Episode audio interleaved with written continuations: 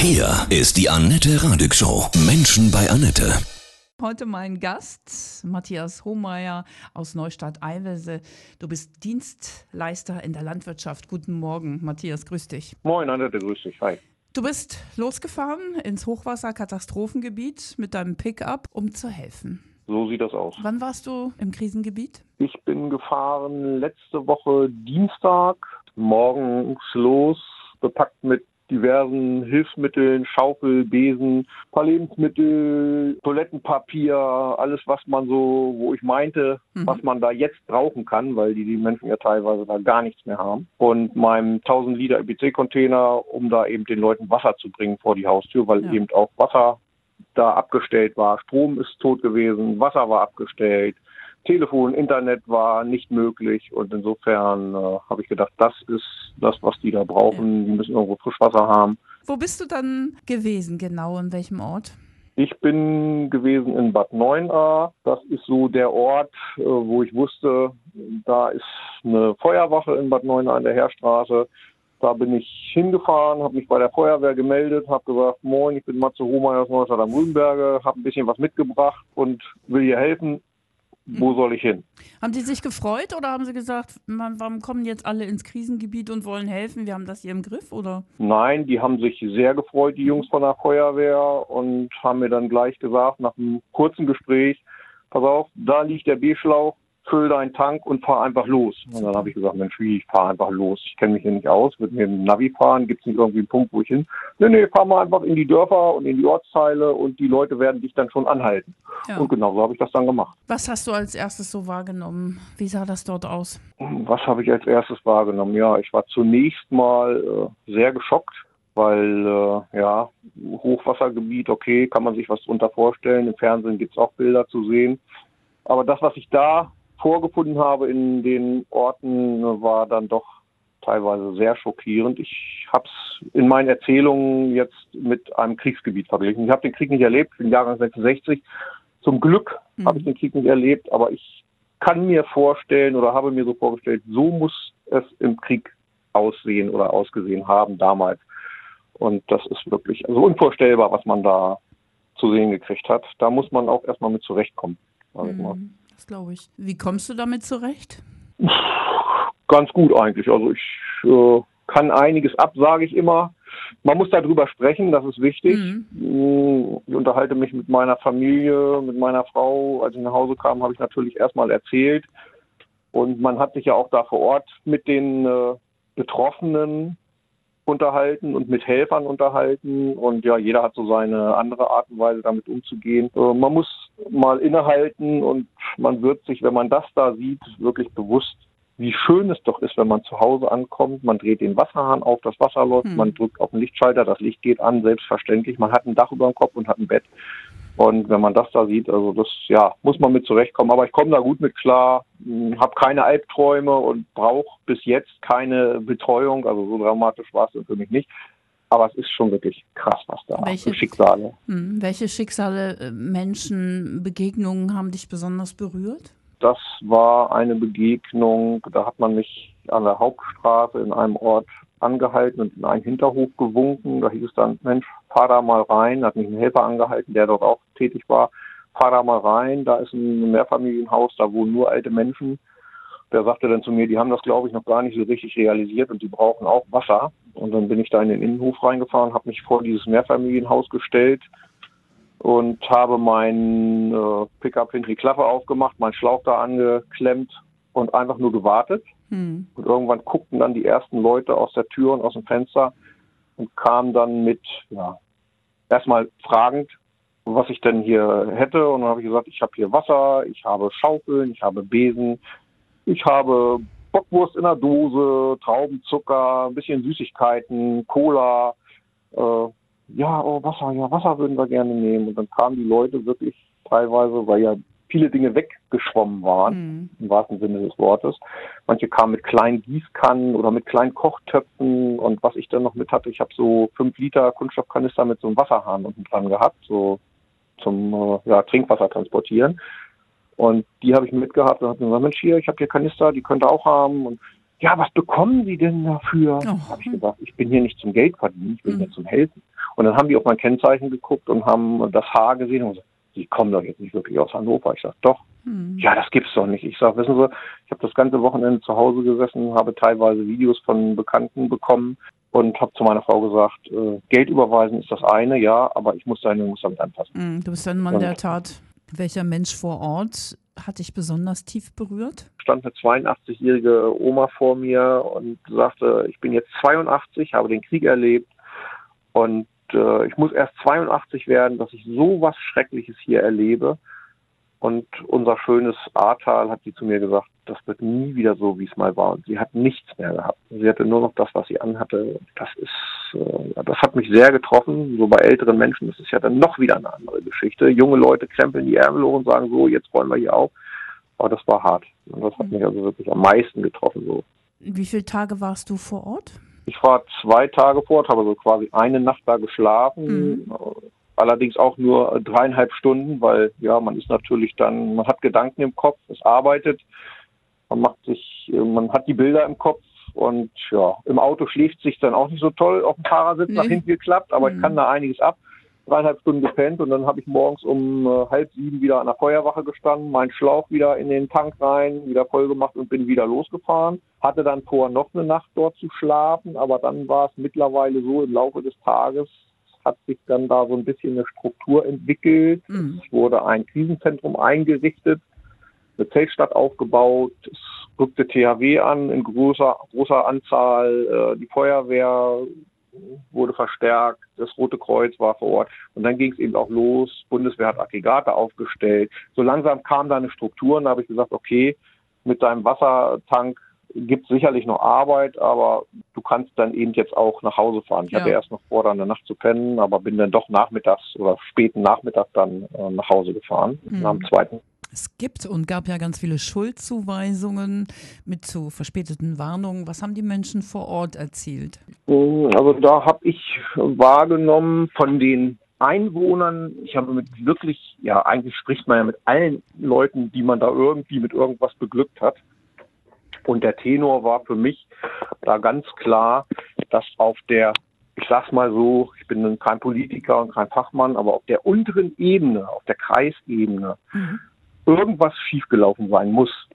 Mhm. Denn äh, die Bewohner haben also ganz klar geäußert, sie wurden in vielen Fällen gar nicht wirklich gewarnt. Mhm. Ein Bewohner erzählte mir, dass eine Stunde bevor diese Flutwelle kam, ein Feuerwehrwagen durch Dorf gefahren ist und lediglich vor Hochwasser gewarnt hat. Mhm. Und das war's. Und da war nichts groß mit Sirenen oder irgendwas. Hat einer gesagt, also wenn die Sirene dauerhaft geheult hätte, eine halbe Stunde, dreiviertel Stunde lang oder wie auch immer, dann hätte man vielleicht irgendwann gedacht, Mensch, Ja, ja, klar. faul? Die Menschen Aber kennen da das ja muss- auch, ja. Also Mhm. auf dem, in der Ebene muss irgendwo wirklich einiges schiefgelaufen sein Mhm.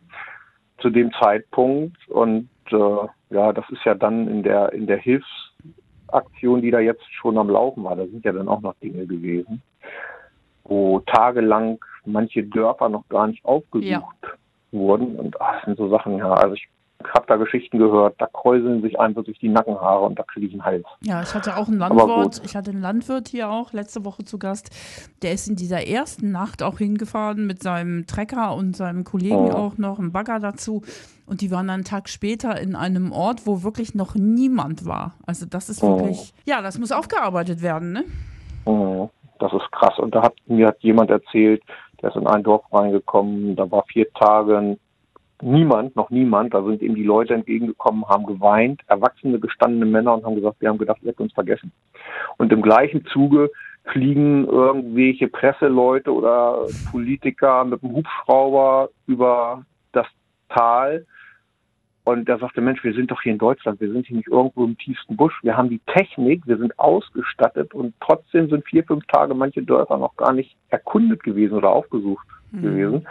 Wobei, das muss ich sagen, das wirklich in Teilen auch sehr, sehr schwierig war. Da waren eben ja ganze Brücken weg. Da musste eben erstmal irgendwas geschaffen werden, um da hinzukommen. Aber wir haben eben, wie gesagt, es gibt ja Hubschrauber. Ja. also, das ist schon krass. Ne? Ich bin da kein Fachmann. Ich will da auch mir nicht irgendwas anmaßen. Und äh, ja, aber wenn man das so hört, da muss ja irgendwas dran sein, wenn die Bewohner solche Geschichten erzählen. Insofern, ja, ist das schon da ist Arbeit, das muss aufgearbeitet werden, auf jeden Fall.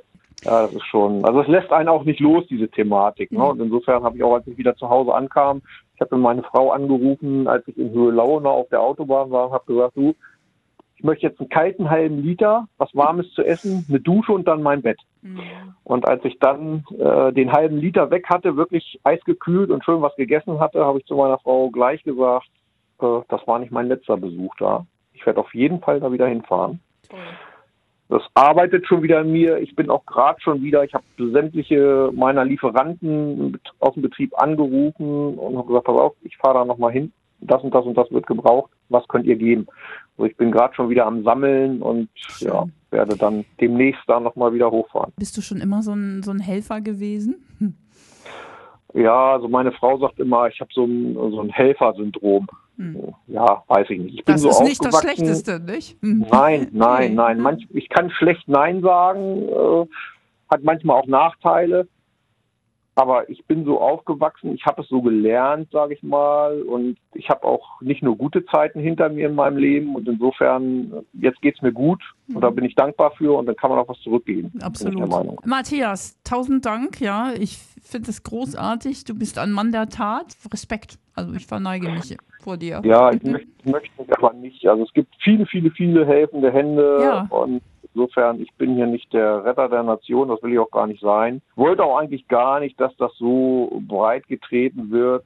Wobei ich jetzt dann mittlerweile sage, gut, auch wenn das jetzt so in der Zeitung oder im Radio dann äh, Gehör findet oder ausgestrahlt wird, damit kann man dann wiederum Leute erreichen. Mhm. Und mein Ziel dahinter ist dann, wenn ich dann schon irgendwie in den Medien präsent sein kann in dem Bereich, dass ich sage, gut, vielleicht, wenn der ein oder andere die Geschichte hört, sagt, Mensch, oh, das muss ja dramatisch sein, Mensch, da machen wir auch noch irgendwas. Ja. Also ich versuche dadurch irgendwie noch Leute mitzuziehen und zu aktivieren. Es kann ja letztendlich jeder was machen. Und wenn Richtig. er nur fünf Euro spendet, genau. hm. aber wie ich dahin fährt. Also jeder hat irgendeine Möglichkeit. Ne? Der eine hat einen Bagger, der andere hat das Geld. Jeder kann irgendwas und jeder ist gut so, wie er ist. Und wenn jeder irgendeine Kleinigkeit macht, dann ist uns geholfen. Ja. Was ich auch sagen muss, äh, was ich ganz toll finde, ich habe so ein bisschen in der Corona-Zeit gedacht, dass der Zusammenhalt so ein bisschen in Deutschland verloren gegangen ist, weil ja jeder so sich zurückgezogen hat, weil ja eben durch Corona nicht so viel lief. Aber ich muss sagen, das, was ich da in den Orten erfahren habe, in den zwei Tagen, die ich nur da war, der Zusammenhalt und die Leute untereinander, ob Bewohner oder Helfer untereinander, wir haben da abends am Tisch zusammengesessen mit den Bewohnern und haben da in Eintracht gegessen und getrunken und da habe ich gesagt, wisst ihr, wenn das jetzt hier nicht so dramatisch wäre, dann könnte man denken, wir feiern hier unter den Bäumen ein mhm. Sommerfest. Also ja. Es gibt noch einen Zusammenhalt und das fand ich klasse. Also die Erfahrung, allein die Erfahrung, der Dank und diese Erfahrung war es wert, da hinzufahren und deswegen fahre ich auch nochmal hin. Gerne. Genau. Wir hatten ja auch immer Angst, dass unsere Gesellschaft gerade, und sie ist es auch, gespalten durch die Corona-Politik. Genau. Ne? Ja, ja, und äh, das ist ein schönes Zeichen, dass es Hoffnung gibt. ja, ich, ja. Matthias, gerne alle, die jetzt auch zugehört haben und sagen, Mensch, ja, aktiv mithelfen kann ich nicht, aber einen Euro geben oder auch zwei. Wir haben eine tolle Spendenaktion. Alle Infos findet ihr auf unserer Seite. Alles Liebe für dich. Das wünsche ich dir auch. Ein neues Interview nach 14 Tagen. Ja, wir haben vor zwei Wochen schon mal gesprochen, ja. Jetzt bist du erneut nochmal mit deinem Pickup voll geladen mit Hilfssachen in das Hochwasserkrisengebiet, um zu helfen. Jetzt bist du zurückgekommen. Wie sind deine Eindrücke? Meine Eindrücke, ja, wir sind äh, diesmal mit zwei Fahrzeugen gefahren. Und zwar bin ich mit dem Pickup gefahren, mit unserem Heißwassergerät. Wir haben so einen mobilen Hochdruckreiniger, den man da einsetzen kann zum Reinigen und zum Drainage oder Gullis, Leitung beispielen, weil die ja auch alle verschlammt sind. Mhm. Habe ich gedacht, wäre das jetzt sinnvoll. Meine Frau Kirsten ist mitgefahren, die ist aber am selben Tag dann wieder zurückgefahren mit unserem Iveco. Das ist so ein kleiner LKW, wo wir dann unsere Hilfsgüter drin hatten. Die haben wir dann bei Ankunft dort verteilt ich glaube, es war am Mittwoch, ja, äh, haben die verteilt und dann ist sie wieder nach Hause gefahren und ich bin dort geblieben und habe dann eben äh, am nächsten Tag da angefangen mit unserem äh, Heißwassergerät da entsprechend äh, Leitungen freizuspülen. Hofeinfahrten, Akkudrehen drin, kleine Gullis.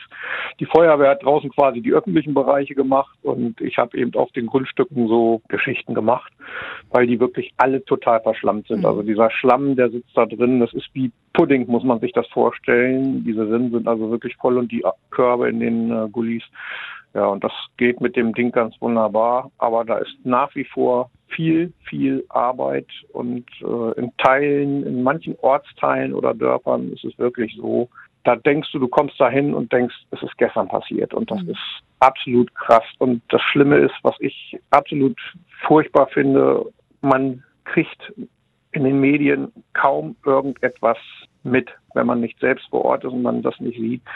Also die Medienpräsenz in dem Bereich ist nach wie vor ganz, ganz schlecht. Also wenn ich die Nachrichten einschalte, ich gucke wenig, wenig Fernsehen, aber wenn ich dann mal gucke, das erste, was man hört, ist, es brennt in Griechenland, es brennt in der Türkei, hm. Pünktchen, Pünktchen, irgendwelche anderen Stories und das war's. Und da wird vom Ahrtal nichts berichtet. Wenn du hörst, dass äh, unsere Feuerwehren zum Teil jetzt nach Griechenland auch abgeordnet werden und dort helfen, was ja schön ist, ja, und dann aber die Bilder im Ahrtal, wo es ja aus deiner Sicht immer noch so aussieht, quasi fast wie vor 14 Tagen, was empfindest du da? Da habe ich ganz einfach einen dicken Hals, und zwar einen ganz dicken Hals. Also da platzt mir echt die Ader. Wobei mittlerweile, also äh, ich will auch keinesfalls irgendwas gegen äh, THW, gegen Feuerwehr etc. sagen. Also die Jungs sind wirklich dort auch aktiv. Auch die Bundeswehr ist dort mittlerweile aktiv. Es gibt auch Krisenstab. Äh, es wird also irgendwo organisiert, was geregelt. Aber es ist nach wie vor so, dass das absolut chaotisch in Teilen da ist. Und wenn da die Privaten nicht wären, so wie Galabauer, Landwirtschaft, Bauunternehmer, Tiefbauer ja, und aus Menschen ganz wie Deutschland. du. Mhm. mhm. Gut, ja, genau. Mhm. Und freiwillige äh, Studenten, Schüler, die Urlaub haben, die Ferien haben. Also ich habe mit Leuten am Tisch gesessen. Nach Feierabend sitzt man dann abends in Walporzheim am Versorgungszelt. Da gibt es dann was zu essen. Da sorgen die äh, Bewohner teilweise auch für oder Freiwillige, die da mit ihrer Imbissbude kommen. Äh, da sitzt man mit Leuten am Tisch und dann geht es als erstes, wenn man sich noch nicht gesehen hat, wo kommst du denn her? Also ich habe äh, den einen Abend am Tisch gesessen mit jemandem, der kam aus Franken, der eine kam aus dem Kohlenpott aus Gladbeck, wieder ein anderer kam aus dem Vogelsbergkreis aus Hessen mhm. und also es ist, äh, die Leute sind aus allen Teilen der Republik, sage ich mal. Und wenn das Sehr nicht schön. wäre, ja. dann wird da einiges noch nicht passiert sein. Deine Frau, sagst du, war da jetzt das erste Mal mit. Sie hat diese Katastrophe das erste Mal gesehen. Du hast es ja vor 14 Tagen schon geschildert, dass es wie nach dem Krieg war. Was ja, also ich bin mit ihr dieses Mal auch in Orten gewesen, wo ich selbst noch nicht war. Unter anderem waren wir in einem Ort, der heißt Kreuzberg. Da sind wir reingefahren und äh, da hat Kirsten wirklich geweint und hat gesagt, ich hätte nicht gedacht, dass es so schlimm aussieht, wie du es erzählt hast. Mhm. Man muss es, wenn man es selbst sieht, also es ist wirklich echt bitter, wenn man da so in die Dörfer reinkommt, wo man denkt, äh, war hier überhaupt schon mal einer? Man sah denn da natürlich, klar, Feuerwehr war da unterwegs und aber so wirklich vom Zustand her, man, man macht sich da echt kein Bild. Das ist äh, also Krieg ist das eine, aber da ist es so, es hat einer ganz treffend formuliert, mit dem ich gesprochen habe. Beim Krieg ist es so, da schlägt hier eine Bombe ein und hier schlägt eine Granate ein, dann ist hier ein Loch und da ein Loch. Aber da ist es wirklich so, da ist auf ungefähr, ich will mich nicht ganz genau festlegen, aber ich meine so 50 Kilometer Länge durch das Tal, wenn nicht sogar 60 Kilometer Länge, hat auf jedem Quadratzentimeter eine Verwüstung stattgefunden. Und das ist tatsächlich so. Wie geht es den Menschen? Du hast ja mit den betroffenen Anwohnern gesprochen. Ja, zum einen sind die Menschen total dankbar für die Hilfe. Die schreiben teilweise, hängen die Banner auf, schreiben auf Mauern, vielen Dank für eure Hilfe. Und wenn man mit den Leuten auch spricht, die sind also sehr, sehr dankbar und das ist so ein tolles Miteinander da. Mhm. Äh, aber ich sag mal im Moment, die funktionieren. Ja. Die sind ja teilweise auch traum traumatisiert, weil die, das muss man sich ja auch mal reinziehen, da sind Leute bei, die dort auch arbeiten, die aber auch Angehörige und Freunde verloren haben, die auch ihr gesamtes Hart und Gut verloren haben, aber trotzdem da funktionieren. Ich denke mal, ich habe so die äh, Gedanken geäußert neulich mal, dass wenn dieser ganze Hilfstrost da mal mhm. abebbt, dann äh, die da für sich sind, das wird aber noch ewig lange dauern, dann werden die, glaube ich, so der ein oder andere wirklich massive psychische Probleme bekommen, weil das dann alles hochkommt. Das muss ja auch verarbeitet werden. Ne? Ja. Also ist, man kriegt manchmal so eine Phase, wir haben da in Walporzheim zum Beispiel an dem Versorgungszelt steht eine kleine Kapelle, die ist beräumt. Und äh, ich habe es dann mal für mich so gemacht, ich bin da mal so äh, nachmittags nach dem Essen einfach mal in diese Kapelle reingegangen. Da ist zwar nichts mehr drin, die ist geräumt. Hm. Hab mich da hingesetzt und habe einfach mal so vor mich hingedacht. Du musst, du brauchst mal so einen Moment, um das mal so durch den Kopf gehen zu lassen, um mal so ein bisschen Luft zu holen. man muss es irgendwie verarbeiten. Also selbst für mich ist das, äh, so wie gestern, äh, beziehungsweise vorgestern bin ich nach Hause gekommen. Ja, dann kommen die Leute hier, Verwandtschaft und Freunde, die dann wissen wollen. Und äh, ich habe gesagt, nee, ich will eigentlich gar keinen sehen. Ich habe das ganze Wochenende versucht, für mich zu sein.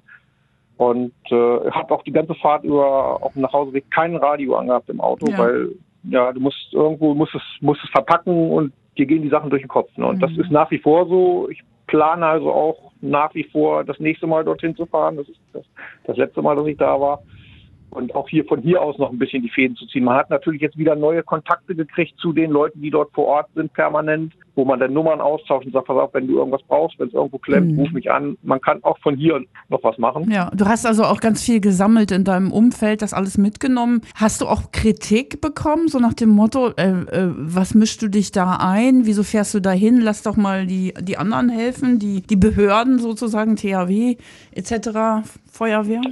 Ja, ich hatte es, glaube ich, beim letzten Mal schon gesagt. Es gab so ein paar Stimmen, äh, die meinen, ja, was ich mich da jetzt hervortue und äh, ob ich dann die Welt retten wollen würde. Äh, so Quatsch. Äh, ich sag mal, jeder kann helfen äh, mit seinen Mitteln und das ist das, was ich will. Hm.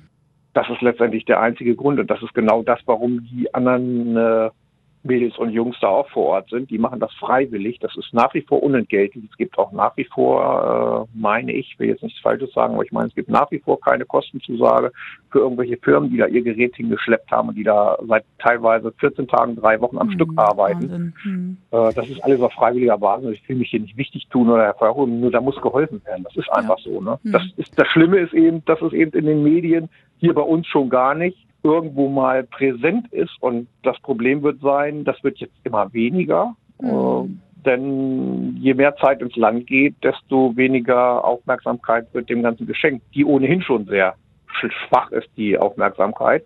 Mittlerweile gab es wohl jemanden, ich glaube vom WDR, einen äh, Reporter, der da mit der Kamera jetzt unterwegs war, mit dem Markus Witterfürth, der hat die Hände über den Kopf zusammengeschlagen und hat so alle äh, paar Worte, die er gesagt hat, er war fassungslos, er war sprachlos, ne? Mhm. weil er war so wirklich der Erste, der da mit der Kamera mal von ja. klingt jetzt blöd, vernünftig im Gebiet unterwegs war. Mhm. Ja, ihr könnt auch bei uns, bei unserer Spendenaktion natürlich weiter mitmachen. Alle Infos auf unserer Seite. Jeder Euro hilft, ja. Es kann ja nicht jeder und möchte auch nicht jeder runterfahren und helfen, ist klar, aber Geld hilft. Da freuen wir uns sehr, wenn ihr da mitmacht. Alle Infos auf unserer Seite. Wie ist es mit den, mit den Hilfen vor Ort? Sind die angekommen? Hast du mit, mit betroffenen Opfern gesprochen?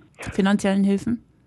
Ja, also das, was wir, äh, was wir jetzt so gesammelt haben, klar, das haben wir direkt an die Leute mhm. verteilt.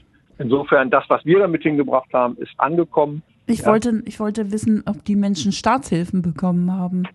Da kann und will ich mich gar nicht so wirklich zu äußern. Da bin ich auch immer selbst so ein bisschen skeptisch. Klar, so große Spendenaktionen sind immer toll und vom Staat, ja, da soll es irgendwas geben, aber da kann ich wirklich nicht zu sagen, mhm. da will ich also nicht irgendwas Verkehrtes erzählen. Mhm. Wie ist die Stimmung denn der Menschen? Sind die wütend, dass sie sich alleingelassen fühlen? Die Menschen sind äh, um der freiwilligen Hilfe natürlich sehr dankbar, mhm. das hatte ich ja eben schon gesagt. Aber was den Staat angeht und den Kreis, äh, da sind die Menschen teilweise sehr, sehr erbost und äh, wütend. Da war der Laschet, glaube ich, ist da, glaube ich, irgendwann mal gewesen, auch in Weibertsheim vor kurzer Zeit, ist da rumgelaufen. Der wurde also auch angefeindet, mhm. so nach dem Motto, ach, jetzt kommt er, jetzt kommt er langsam in Gang. Also was die äh, Regierung angeht, da sind die sehr, sehr äh, bratzig ja. weil das wirklich, ja, das dümpelt da so vor sich hin. Das mhm. ist wirklich sehr schwach, was da läuft, muss ich sagen. Matze, vielen Dank ja, ähm, für diese ja, eindrucksvollen Schilderungen. Ich finde es super, dass du dich da so engagierst. Und, ja, gerne. Ähm, grüß gerne. deine Frau und äh, mach, ich. mach weiter. Mach ja, okay. Das wird so sein. Von Herzen alles Gute. Dankeschön. Danke dir auch. Mach's gut. Ciao.